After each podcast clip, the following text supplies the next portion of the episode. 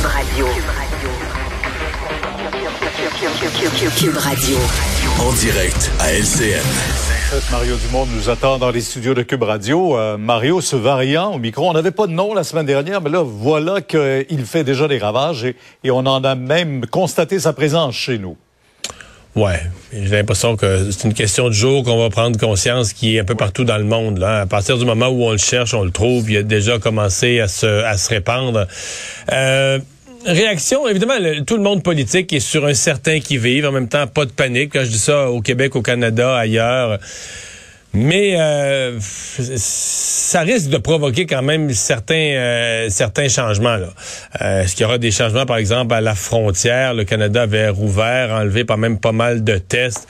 je pense aux voyageurs. Les gens, si vous allez dans un pays et qu'il se déclare des éclosions majeures du variant Omicron, là, pendant que vous êtes là, euh, ça se peut qu'au retour, il y a une quarantaine, il y a des mesures spéciales. Donc, euh, il y a comme c'est comme une nouvelle lumière jaune. Je pense pas que toute la, la vie arrêtera pas. Je pense pas qu'on retourne au couvre-feu. Là.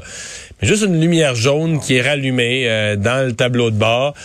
parce que, bon, on sait qu'il est plus contagieux. Ça, je pense pas qu'il y ait de doute. Ça semble clair. On n'est pas sûr qu'il soit plus virulent, plus dangereux pour la santé. Euh, même en Afrique du Sud, bon, les premiers témoignages de médecins disent qu'il serait peut-être moins sévère, mais euh, il n'y a pas de patients âgés. Il faut être, prudent. On va dire, pour l'instant, on n'a aucune preuve qui est plus ou moins virulent. Et surtout, ben, la plus grosse question, on ne sait pas jusqu'à quel point euh, l'efficacité du vaccin va être maintenue, diminuer un tout petit peu ou diminuer significativement.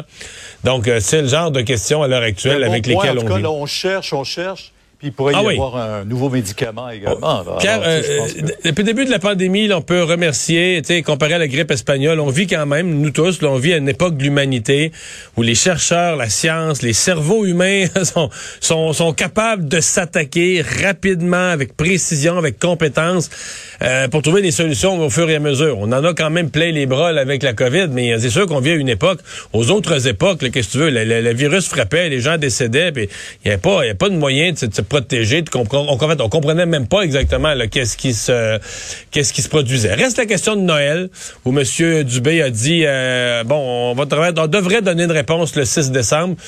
Moi, je pense que si le 6 décembre, si lundi prochain, c'est encore flou, si on ne sait pas encore où on s'en va, ça pourrait même être reporté d'une autre semaine. Je pense qu'ils prendront pas le risque de faire ce qu'ils nous ont fait l'an passé, de dire oui, puis après non. Mais Pierre, le, risque, c'est qu'ils ont peur de deux options, là. Ils ont peur que les gens réagissent mal si on restreint la capacité de fêter Noël pour une deuxième année de suite. Mais ils ont aussi peur que tout le monde fait des rassemblements, fête Noël à un moment où il y a des éclosions majeures et que le mois de janvier est un, euh, calvaire dans les hôpitaux. Ils ont peur des deux options. Oui, vraiment.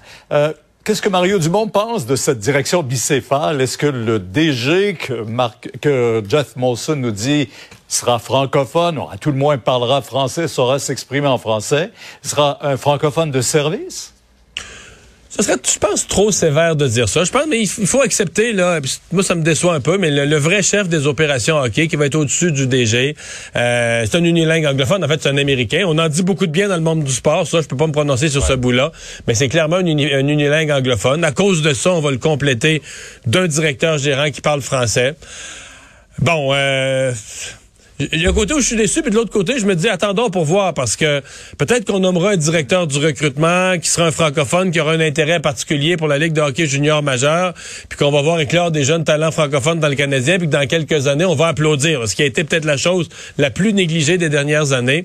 Donc, il fallait faire quelque chose. Sur le plan du hockey, ça pouvait pas rester dans l'état d'abandon où c'était. Il fallait que, M. Molson s'exprime. C'est à lui l'équipe. Et là, ben, c'est le choix qu'il a, qu'il a fait. Il a misé sur le hockey plutôt que pour la langue, semble-t-il. Bon, maintenant, en terminant, bon, parlons de Dominique Anglade. Elle, c'est passé un peu inaperçu en fin de semaine, le congrès libéral, où elle semble en tout cas avoir euh, euh, vraiment assis son leadership correctement. Oui, ouais, ouais, coup des franches euh, avec ses militants. C'est l'opération est réussie de ce point de vue-là. Là. montrer un sentiment d'unité, montrer que le parti est en action, montrer que le parti est derrière sa chef, montrer quand même un certain enthousiasme. On avait eu toutes sortes de problèmes au Parti libéral. Là, les membres sont là, ils sont de bonne humeur. bon, reste sur le plan du contenu. ce projet éco, on veut allier économie, écologie Euh, c'est intéressant, ça positionne le Parti libéral. Ça s'inscrit plus largement quand même dans un certain virage à gauche. Euh, certains, certains diront sur certaines résolutions, on est dans, dans le wokisme là, complètement. Euh, on, verra, mais moi je considère que Madame, Madame Anglade sort, je pense, heureuse de son congrès. Là, elle, elle, coche mission, mission accomplie. Merci Mario. Demain, 10h sur LCN. Merci. Alors Alexandre, en terminant l'émission, être coincé dans une tempête de neige, euh, ça peut être plus ou moins désagréable. Ça dépend où est-ce qu'on est coincé. Oui, ça dépend parce que euh, s'il y en a qui cet hiver vont certainement être très fâchés d'être coincés, rester pognés quelque part dans un banc de neige, mais c'est pas le cas pour une douzaine de clients qui ont été enneigés au Royaume-Uni alors que la tempête Arwen qui balait le pays ils ont été coincés dans le plus haut pub du Royaume-Uni. Le plus haut en altitude? Le plus haut en altitude, 1732 pieds au-dessus du niveau de la mer dans le nord de l'Angleterre. Vendredi soir, il y avait plus de 60 fêtards qui étaient réunis au Tan Hill Inn. C'est à Swaledale, c'est dans le nord, donc. Et il y a seulement trois routes qui mènent à ce petit pub-là qui est très, très haut, donc, en montagne. Et les routes fermées. Ben, deux des routes ont été bloquées par la neige. Il y a une autre sur laquelle une ligne électrique est tombée en raison des forts vents. Alors, ben, le pub s'est retrouvé isolé du monde. Et il y a donc une douzaine de personnes qui étaient encore là, qui sont restées toute la fin de semaine pendant donc vendredi, samedi, dimanche jusqu'à ce qu'enfin on puisse venir les sortir de la neige. Mais tous ceux qui sont restés là il y en a qui ont installé des tentes à l'extérieur. Il y en a d'autres pour qui on dit on a mis des lits à l'intérieur, des lits de fortune. Et puis on parle de jeux questionnaires, des jeux de table, du karaoké, du chant en groupe.